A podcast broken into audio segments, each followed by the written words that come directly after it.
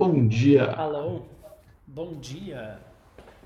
Hoje está um dia agitado aqui, tem uma reunião num canto, cachorro latindo no outro, tem, eu tenho mentoria depois, tá? A vida como ela é, né? A vida como ela é. A vida não, a vida não tem edição.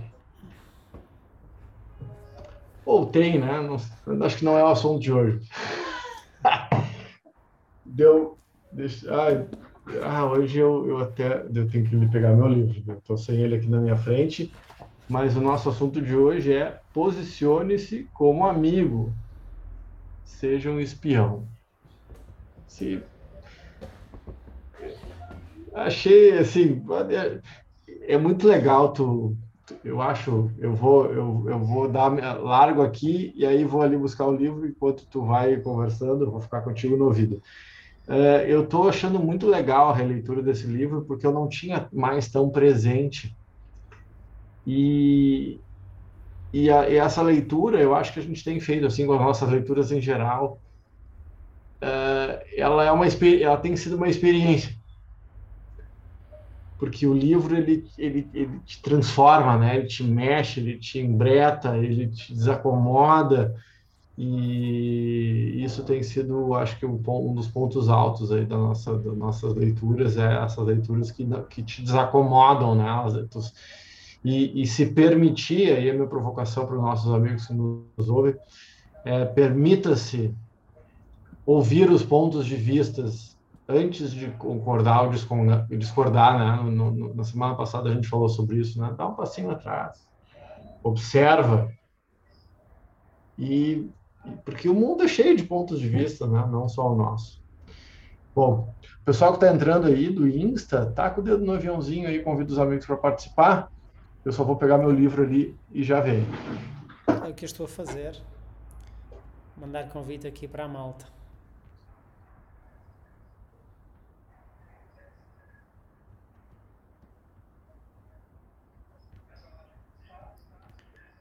Não estou a ver quem está a entrar, mas desejo boas-vindas a este nosso clube do livro.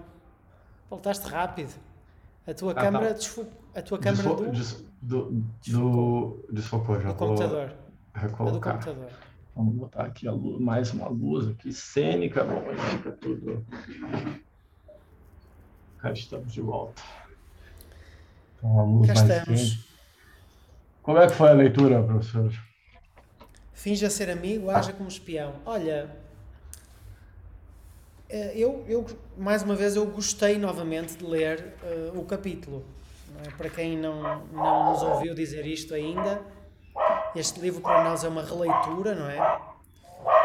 Nós já tínhamos uh, não feito nenhuma, nenhum clube do livro, mas já tínhamos lido os capítulos, já tínhamos partilhado ideias sobre este sobre este livro e de facto reler um livro é sempre uma experiência extraordinária, não é? Porque é, tu lês a primeira vez e, e ainda que, que, sintas que sabes o que aquilo é, é quase como se aquilo ficasse submerso no teu inconsciente, não é?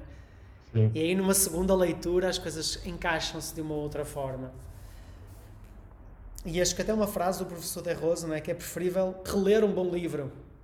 Não sei de quem é, imagino que seja dele do que ler um outro livro, dele ler um livro novo, não é? Então, reler um bom livro, reler um livro que nos marcou. A, Chael falou uma frase uma vez que eu gostei muito, estava falando sobre o livro dela, o Revolução Sutil, que eu gosto muito, e ela disse que quem lê um livro escreve um livro. Porque o conteúdo dela eu leio, mas ao terminar de, de, de ler o, o livro dela, o livro não é mais dela. Se eu, se eu, se eu seu, esse livro é do Robert Greene, mas, mas ele está ele tá sendo lido através dos nossos olhos, né? É. E a, a, nossa vivência, a nossa interpretação, então, e, e, ao, e, ao, terminar o livro, por isso que eu escrevo tanto nos meus livros, porque eu, eu me sinto me sinto um coautor, né? E tudo eu uso para montar cursos, para as minhas mentorias. Né? Acho que parte importante da nossa caminhada como professores é é esse tempo que é difícil, né? Eu reservei hoje minhas terças e quartas, terças e quintas à tarde, eu eu eu deixei mais livre para trabalhar nisso, né? Para ler, ler, ler. A gente precisa seguir lendo, né? Seguir praticando ir se, se atualizando, porque o que a gente faz é realmente curadoria de conteúdo né, para os nossos alunos e para os nossos mentorados. Então, como te bateu aí? Uh, uh...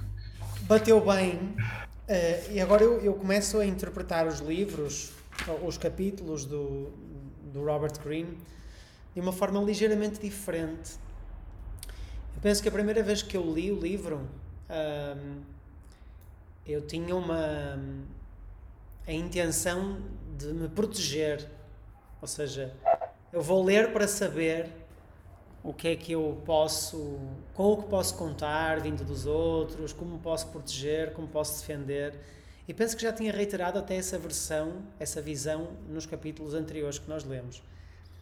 Mas agora, tipo, eu começo a questionar também alguns conceitos sobre o que é amizade, o que é amizade verdadeira, o que é um relacionamento verdadeiro, ou o que é que comporta e o que é que uma amizade, por exemplo, não pode ter, o que é que tem que ter, o que é que deve ter? O que é que não pode ter. Porque, repara, hum, a questão de ser ou não espião, tu se surpreenderes um amigo teu hum, com algo que seja bom para ele e que adveio de um conhecimento profundo que tu tens sobre a vida dele, mas que se, mas que se deveu ao teu estudo, ao teu nível de atenção, ao teu nível de observação. Não é? Tu relacionas-te com alguém e preocupas-te e queres cuidar da pessoa, então tu sabes mais acerca da vida dela do que aquilo que ela te conta, porque tu estás atento.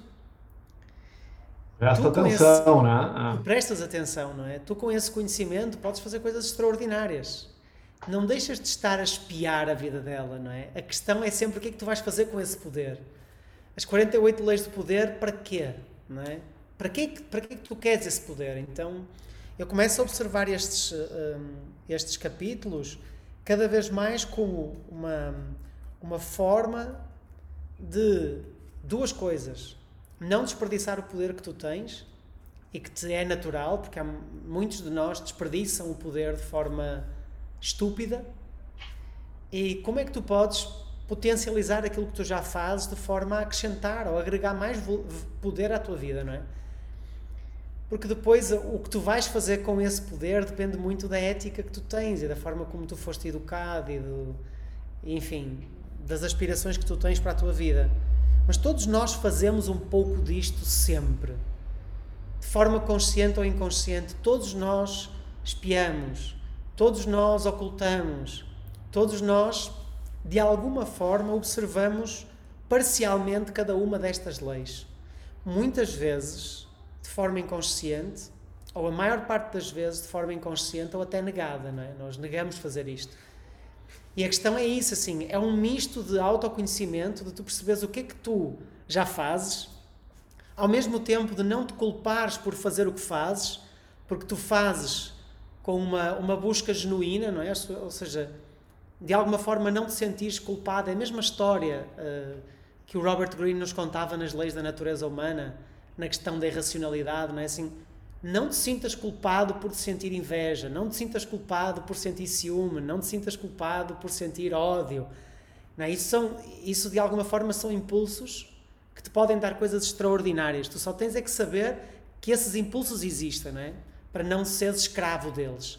E a mesma coisa com as leis do poder, não é? Assim, por um lado, dá-te um autoconhecimento extraordinário, porque tu consegues rever-te em muitas destas ações, em muitas destas coisas, ainda que parcialmente. Por outro lado, dá-te uma capacidade de dizer assim: ok, um, o que é que eu posso fazer de forma mais consciente e como é que depois eu acho que a questão da decisão do que fazer com o poder que se lhe atribui é, é uma decisão individual, mas a partir do momento em que eu tenho mais consciência e consigo mais poder, o que é que eu vou fazer com isto? É. E inclusivamente, o, que é engraçado, é muito difícil tu conseguires, eu hoje tive essa sensação ao ler, que é, é muito difícil tu conseguires conjugar estas 48 leis numa pessoa só. É praticamente impossível porque muitas delas são contraditórias, ou seja, tu não consegues usar uma e usar outra ao mesmo tempo. Não é? Assim, eu quase, quase olhei para elas e pensei assim: isto parecem 48 traços de personalidade, não é? Que não são 48 tipos de personalidade diferente, mas, mas são traços. é? são características, digamos assim. Então tu não vais conseguir usá-las todas e é interessante nós conseguirmos identificar nestas 48 leis quais são os nossos pontos fortes. Ou seja, onde é que eu consigo acrescentar ou onde é que eu consigo potencializar aquilo que eu já tenho? É na honestidade? É na, na oferta? É, sei lá, é na dissimulação? Onde, o que quer que seja, não é? Tudo isso são de alguma forma ferramentas ou armas, se estamos a olhar num contexto mais de guerra, não é? Um, a questão é o que é que vamos fazer com isso depois.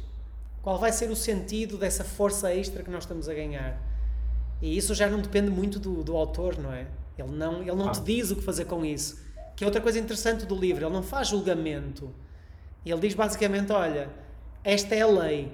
Vais ter que ler e reler isto provavelmente umas 10 vezes até te despires de preconceitos, até te despires de julgamentos, não é? Porque a primeira vez que eu li, eu sinto que estava muito de pé atrás, não é? Eu, era quase como uma rejeição natural por, por me parecer algo tipo odioso, não é?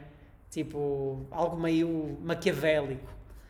E agora não, agora abre-se assim um, um, um, espaço para o entendimento e até para o usufruto dessas leis, não é? Que eu acho que é interessante. A maturidade nos ajuda, né? Tem que ter alguma vantagem ficar velho, né? Não sei se são muitas, mas alguma tem que ter. Então, acho que uh, eu, agora te ouvindo, uh, percebi isso também, essa... Qual é o nosso pressuposto? Um pressuposto de uma busca ética, né? Uma busca ética como, uma, como, como prática de, filosófica, né? A busca da frônesis aristotélica, né? A sabedoria prática. Bom, então tem esse monte de conteúdo. O que, que eu faço? Porque não é que uh, não é que não importa o conteúdo. Óbvio que importa o conteúdo. O conteúdo é fundamental. Tá? Uh, e a gente e a gente que valoriza muito conteúdo, eventualmente fica arrogante. Arrogante no sentido de que a gente acha que só o nosso conteúdo é suficiente e as pessoas devem nos respeitar por causa do conteúdo. E porque eu sou uma pessoa séria. E quem é você para fazer piada? Quem, cara, a violência ela vem de pessoas inseguras e fracas, normalmente. Tá? Pessoas seguras, fortes, elas no sentido robusto, mais amplo, dificilmente vão se incomodar com ataques de feridos diretamente, se não houver risco de vida. Tá? Porque a genialidade, um dos traços fundamentais da genialidade, segundo Nietzsche, é o bom humor. As pessoas muito inteligentes, elas se irritam com a burrice. Os gênios se divertem com ela. Ainda falta muito para ser gênio, mas eu estou trabalhando para isso. Então, uh, isso aqui ele é quase ele traz são fatos. Olha, isso essa lei é assim, isso funciona assim, esses são os fatos. Aqui funcionou, aqui a lei foi observada, aqui são aqui é o inverso, aqui são as chaves do poder. A, a, o, que, o que muda agora é a frônesis, é a sabedoria prática. Ok, como eu vou aplicar isso? Como que eu vou traduzir isso? Porque o que faz diferença é o nosso comportamento, né? Como eu vou me comportar? Porque a sabedoria prática é isso, eu pego o conteúdo e aí eu aplico, é applicable. Então, ah, isso aqui funciona. Bom, então eu, eu vou eu vou em uma reunião que seja mais hostil para resolver alguma coisa que seja importante. Qual é a melhor estratégia para que eu tenha o um melhor resultado, inclusive no conceito judaico-cabalístico, né, do Geschäft, onde os negócios só podem ser feitos por dois homens santos, ou seja, eu, eu, eu vou trabalhar com a convicção de que, inclusive, você tem o melhor resultado possível. Não só eu.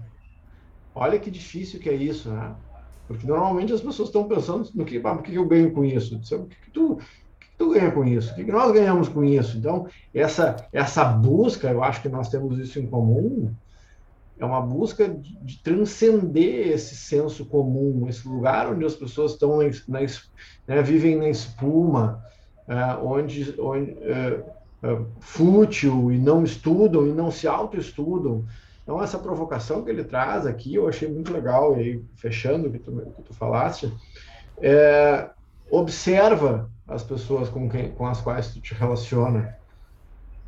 Tá? Eu vou dar um exemplo que aconteceu comigo, é, relacionado a essa lei, estava te ouvindo me lembrei de um exemplo. Eu, para quem, enfim, não me acompanha há menos tempo, Uh, em 2015, acho que foi 2015, eu trabalhei um ano no UFC com o Lyoto Matida, foi campeão mundial do UFC, eu era muito fã do cara, e surgiu a oportunidade, eu fui contratado para ser o mental coach dele, né, o coaching estratégico para as lutas e tal.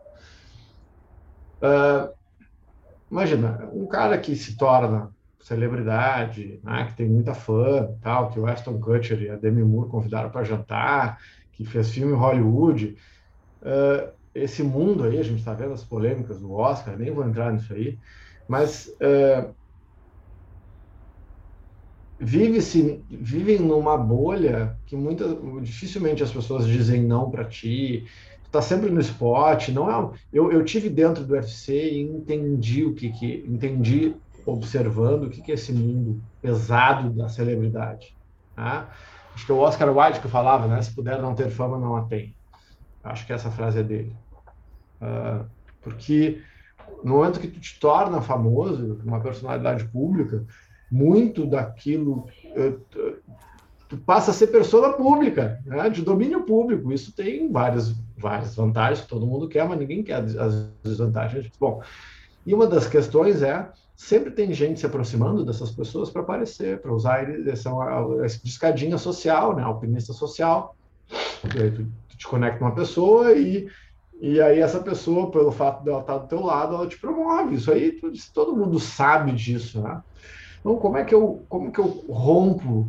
Né? Porque assim, já estava contratado, já tinha falado com ele, ele veio para Porto Alegre. Mas eu não tinha conhecido o, o head coach, os outros treinadores, e, e eu estava fazendo um trabalho individual, mas eu fui para Manchester, Manchester trabalhar com ele. E estava um, relativamente nervoso, porque eu ia encontrar toda a equipe, pessoalmente.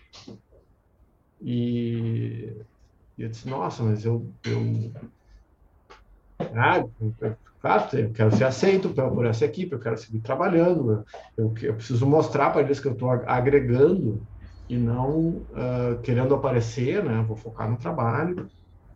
Lembrando que a Tabi falou, Safa, se alguém vai conseguir fazer isso, é tu. Sabe por quê? Não, porque tu consegue te conectar com as pessoas. Eu consigo, tipo assim, a minha, a minha auto-percepção fraquíssima, assim, sabe? Pô, então, se tu tá dizendo, então vamos lá. Aí me concentrei, me preparei.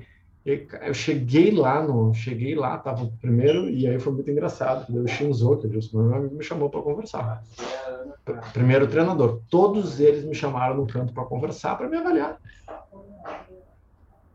E eu ouvi, ouvi, escutei, escutei, escutei, escutei. Estou à disposição de vocês para agregar. Então, me coloquei numa Eu não fui lá para falar do meu trabalho, fui lá para ouvi-los, ouvir o que, que preocupava. E aí eu propus: olha, gente, para isso dar certo que a gente está fazendo, acho que a gente tem que fechar essa equipe, não pode mais entrar ninguém. O que, que vocês acham? Pai! Aí eu acertei porque, porque sempre tem gente querendo entrar de fora para tirar uma lasca do que está acontecendo. E eu usei essa lei. Claro, falar seja um espião, não me senti um espião, mas me senti agindo como tal, ou seja, escutando, falando menos, ouvindo mais. E hoje todos eles são muito meus amigos. Então, tendo essa atitude né, de dar um passo atrás e, e, em vez de impor uma presença, eu eu deixei o vazio e aí eles ficaram à vontade e construiu-se um relacionamento. Eu hoje não trabalho mais com eles, mas são, são já anos de amizade com ele, com o Renner Grace, com o Shinzo, com o Lioto, com o Rafael Cordeiro, é um cara fantástico lá de Curitiba, que agora está tá, tá, tá treinando o Mike Tyson. É um, voltou a lutar, né? Fez uma luta agora com o Então, eu tive bons resultados mas também já tive feedbacks, eu queria te ouvir, já, já tive feedbacks negativos quanto a isso, porque hoje eu entendo que tenho essa habilidade. Mas... Feedback negativo? Feedback, já tive feedback negativo disso, de, de, de parecer que eu estava manipulando, né? tu entende? Que usando essa habilidade gerei é, pessoas desconfortáveis, Porque eu tenho neuro de deixar as pessoas desconfortáveis. Se eu sou muito amigo, não me preocupo tudo, mas eu, te, eu não gosto de deixar as pessoas desconfortáveis, não tenho prazer nisso. E muitas vezes quando tu vai assim entrando, né, tipo espião russo, espião russo, tu daqui a pouco tu tá dentro da vida das pessoas. Então se tu não tiver o teu coração puro nesse sentido de que tu tá uh, querendo ser amigo, quer prestar atenção e tu, as características de alguém muito legal, muitas vezes são as mesmas de alguém que te passa para trás. Não, e de facto, eu acho que tem muito mais a ver com ter lucidez sobre qual comportamento usar, com quem usar, não é? Porque não é possível agradar. Nós temos uma expressão que é não se agrada a gregos e a troianos ao mesmo tempo, não é? Não, não, não é possível tu conseguires uh, agradar a toda a gente e haverá sempre alguém que, que não que não se sinta à vontade com esse comportamento, não é? Ah. Porque se por um lado há pessoas que têm um, um, um impulso mais de comunicar, de, de se expressar, há outras que são mais reservadas e que ficam desconfortáveis quando esse vazio se instala, não é? Porque uma coisa é tu entras em, tu entras em, em, em relacionamento com alguém mais expansivo e essa pessoa tem a tendência para colocar toda a energia em cima de ti e aí é ótimo tu, tu ficares mais quieto, não é? Mas se tu crias esse vácuo, esse espaço de silêncio com alguém que é desconfiado, com alguém que é introspecto, com alguém que não tem iniciativa, provavelmente essa mesma característica não vai ser tão bem, tão bem avaliada, não é? Tem aqui uma passagem que é eh, do Schopenhauer, que é muito interessante, que diz assim: Se tem motivos para desconfiar que uma pessoa lhe mente, finja acreditar em tudo o que ela diz dar-lhe a coragem para continuar. Esta ficará cada vez mais veemente nas suas afirmações e no final acabará por se trair ela própria. Por outro lado, se perceber que uma pessoa está a tentar esconder-lhe alguma coisa, mas com êxito apenas parcial, finja que não acredita. A sua oposição fará com que revele o restante da verdade no esforço de vencer a sua incredulidade. Bom. Isso aqui, isso aqui eu acho que é do Como Vencer um, um Debate Sem Ter Razão. É? É o nome do livro. Pronto. Então a questão, a questão é mesmo esta, né? ou seja, tipo, nós temos que adaptar o nosso comportamento. Eu acho que a, a, a cristalização numa determinada identidade, ou, ou tu te identificares com determinadas características, não é? E aquela célebre frase das pessoas uh, que as pessoas usam muitas vezes sem pensarem muito bem acerca disso eu sou assim eu sou como sou e, e sou uh, o que é eu é? posso o que para mim assim eu sou assim o que eu posso fazer ah eu eu tenho pouca maturidade para ver essa frase é.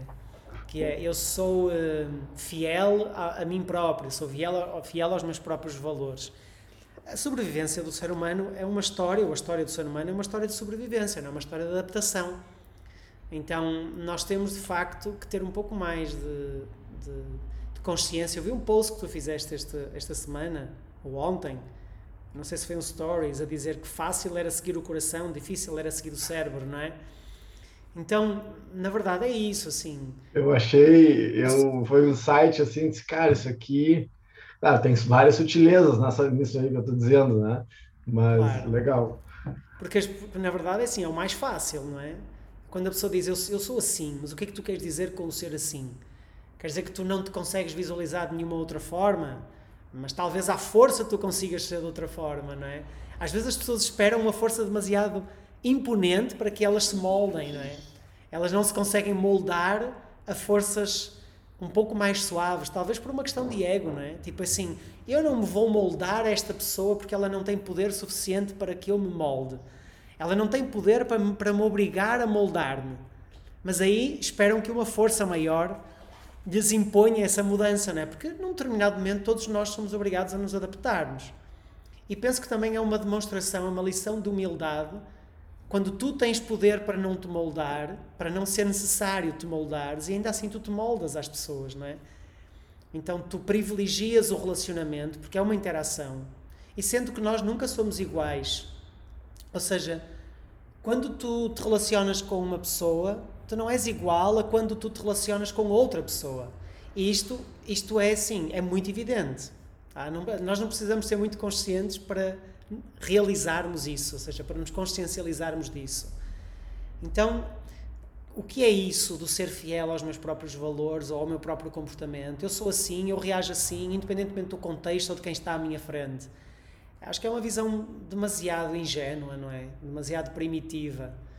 Então, é, então tem isso, estas táticas, elas funcionam em determinados contextos, não é?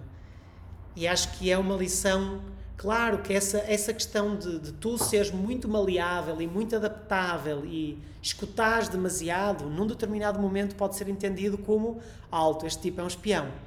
Porque eu não, eu não consigo perceber se ele é mesmo assim ou se ele está simplesmente a representar um papel para extrair o máximo de proveito daquilo que eu tenho para entregar, não é? Mas enfim, não há respostas certas, mais uma vez. É, é, é uma questão de, de, tática, não é? Tu usas essa, essa tática para, para colheres mais frutos, não é? E usar para o bem, né? Usar. Uh, eu achei muito. O Churchill era um cara com senso de humor muito interessante. Ele dá vários exemplos do Churchill. Tem uma frase dele aqui lá no inverso, né? A verdade é tão preciosa que deveria estar sempre escoltada por mentiras. Achei muito perspicaz essa, essa, essa frase dele aqui.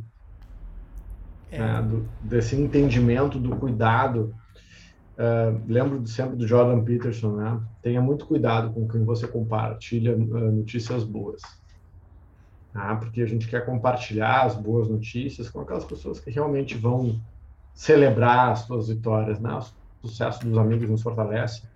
Então, uh, a gente tem que entender, em vez de ficar reclamando que a sociedade, que isso, que aquilo, uh, essa, esse entendimento que realmente abrir o coração né, e ser absolutamente verdadeiro né, na intimidade uh, da, dos seus pensamentos, do seu coração, uh, isso, isso tem que vir acompanhado, na minha humilde opinião, de seletividade. Ah, de seletividade. Porque daí tu começa a falar, porque as pessoas querem falar tudo o que pensam e querem serem aceitas por isso. Tipo assim, gente, nunca será assim. Isso não existe, nunca existiu, nunca vai existir. Se você falar absolutamente tudo que você pensa, você tem que estar disposto a ouvir tudo aquilo que você não quer. E, e, e a vida é assim. É. Ah, então... Agora fizeste-me lembrar, fizeste lembrar a minha avó, que faleceu esta, na sexta-feira passada, já com quase 90 anos, não é?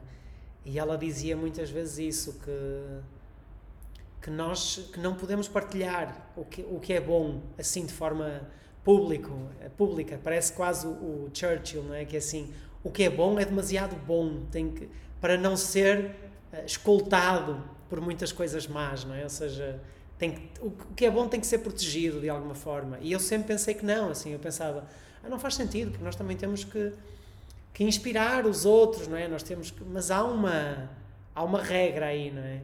Há um, há um, há um ponto ótimo do que é que tu podes partilhar, com quem e em que contexto é que tu podes partilhar, não é? Se não geras reações adversas.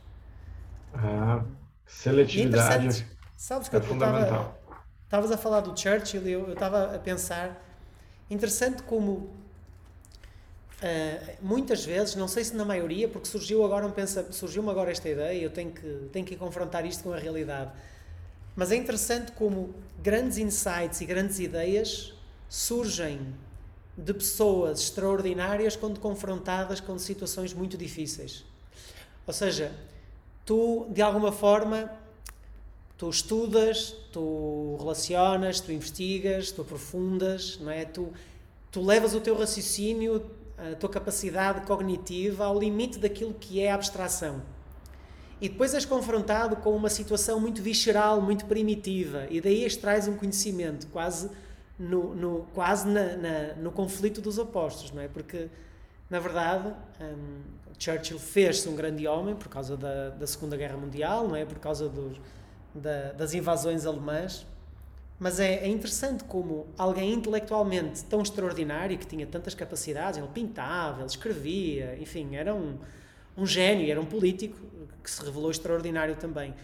Mas como é que alguém com, com essa capacidade de, eh, até romântica, poética e de raciocínio abstrato, vê-se confrontada com uma coisa bárbara, que é uma que é um ditador que quer invadir e dominar o mundo, não é? Tipo, e, o nosso, e... tipo o comédia, nosso o herói do mundial hoje, né? O Zelensky, que é artista, comediante, e agora tá lá. Cara, o cara tá lá. Tipo assim, ele teve que se tornar quem é para poder dar conta do, do maluco do Putin. Sim.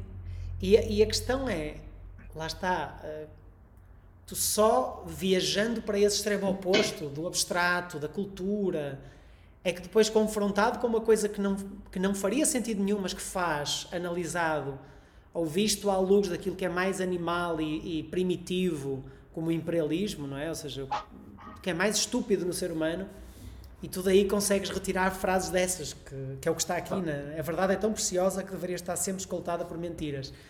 Assim, pá, como é que, como é que alguém, não é, que passou por, tanta, por tantos processos evolutivos internos de compreensão do ser humano, etc. Porque alguém que se desenvolve como o Churchill, com certeza passou por isso tudo, não é? Como é que alguém consegue dizer uma coisa que ao homem comum não faz sentido, não é? Porque há uma visão ingênua de que a verdade tem que estar aí espalhada, mas ao homem sábio que passou por todos esses processos, olha e diz assim: pá, isto é verdade. isto, isto não, é, não é assim tão simples, não é? Ah, e, e legal ver, né? isso, isso foi um pouco frustrante, por um lado, na minha pesquisa lá do meu livro, é que todo tanto na, tanto na, nos livros, artigos e nas entrevistas apareceu que o, que o verdadeiro propósito, o significado pessoal e profissional só apareceu para as pessoas quando elas foram confrontadas de uma maneira muito severa pela vida. Porque quando tu está confortável, pode até manifestar o teu propósito, mas tu nunca vai ter certeza se ele é verdadeiro até que ele seja colocado em xeque. Isso apareceu muito claramente, de, uh, horizontal, transversalmente, diagonal, apareceu em tudo que é lugar. Então, para tipo, para fazer o diamante, tu precisa de tempo, calor e pressão. E... Faz, é interessante, não é? Faz-me lembrar a história da hierarquia das necessidades de, de Maslow, não é? é. Tu tens necessidades uh, primárias, tens necessidades secundárias e depois tens um tipo de necessidades que são aquelas de autorrealização, não é? E transcendência. E que, e, e que, e que de facto colocam em, em questão todas as teorias da todas as teorias da motivação, não é? Porque aparentemente tu não hum, tu primeiro precisarias de suprir as tuas necessidades básicas para depois suprir as necessidades secundárias, para depois suprir as necessidades de autorrealização. E isso não acontece. Quando o propósito aparece, tu estás disposto a não suprir as tuas necessidades primárias para suprir o teu propósito. Ah. Como acontece com, como aconteceu com Gandhi, não é? Que ah, fez greve de fome. É? Ele estava o literalmente. Frank, ah, o Victor Frank no campo de concentração, enfim. Portanto, em, em, em, em situações de vida muito difíceis, talvez o, o propósito apareça porque tu vês-te confrontado com a opção de defenderes o teu propósito, mesmo que isso implique prescindir de coisas que são básicas à tua sobrevivência. Ah, é? É, é? nesse paradoxo que a gente vive. Durma com um barulho desse. Professor Pedro Mar, Chegamos à nossa hora. Chegamos ao nosso tempo, a gente está com nosso, nossas conversas um pouco mais curtinhas. Portugal está com uma hora a mais já do que estava agora, então. Sim. Mas por hora uh, seguimos nesse horário. A partir da na semana que vem, seguimos. Dia 13, eu começo a cada 15 dias uh, com uma mentoria que vai ser bem no mesmo horário. Então a gente vai ver se segue a cada 15 dias ou vai ver um outro horário. Já estou avisando vocês aí para vocês ficarem ligados. Bom? Semana que vem uma lei cruel, aniquile totalmente o inimigo. Vamos ver o que, que o Robert Greene nos reserva. Gente, vou encerrar as gravações aqui.